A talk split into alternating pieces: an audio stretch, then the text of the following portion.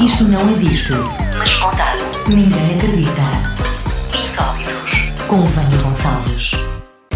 Olá, olá, vamos a mais uma notícia insólita. Compra um navio da Segunda Guerra Mundial no eBay. A embarcação serviu como líder de navegação na Operação Neptuno no dia D.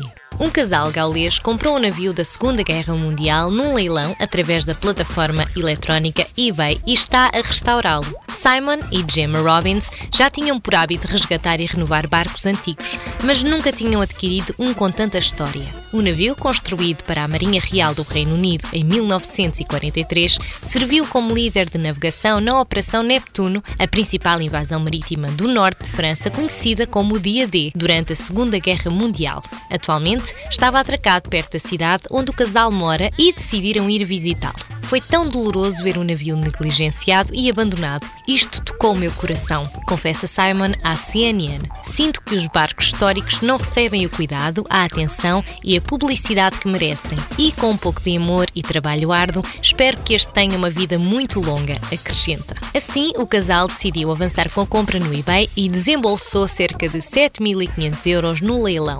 O objetivo da restauração é tornar o navio numa casa de férias. No entanto, o casal ainda não tem um plano definitivo. Quando o compramos, queríamos salvá-lo para preservar a história. Não pensámos muito sobre o futuro dele, afirma Gemma. Simon e Gemma iniciaram um canal do YouTube Ship Happens, que já tem mais de 27 mil subscritores, para mostrar aos interessados os avanços dados na restauração do barco que acreditavam demorar mais de uma década para acabar, devido ao investimento que teria de ser feito cerca de 58 mil euros. No entanto, já receberam doações de apoiantes que ajudaram a acelerar o processo. Atualmente, o navio está no estuário Dee, na fronteira entre o país de Gales e a Inglaterra. O casal dispõe todo o tempo livre que tem para continuar os trabalhos de restauração, com o objetivo de tê-lo pronto no aniversário do dia D, que acontece a 6 de junho, e navegarem até à Normandia, no norte de França.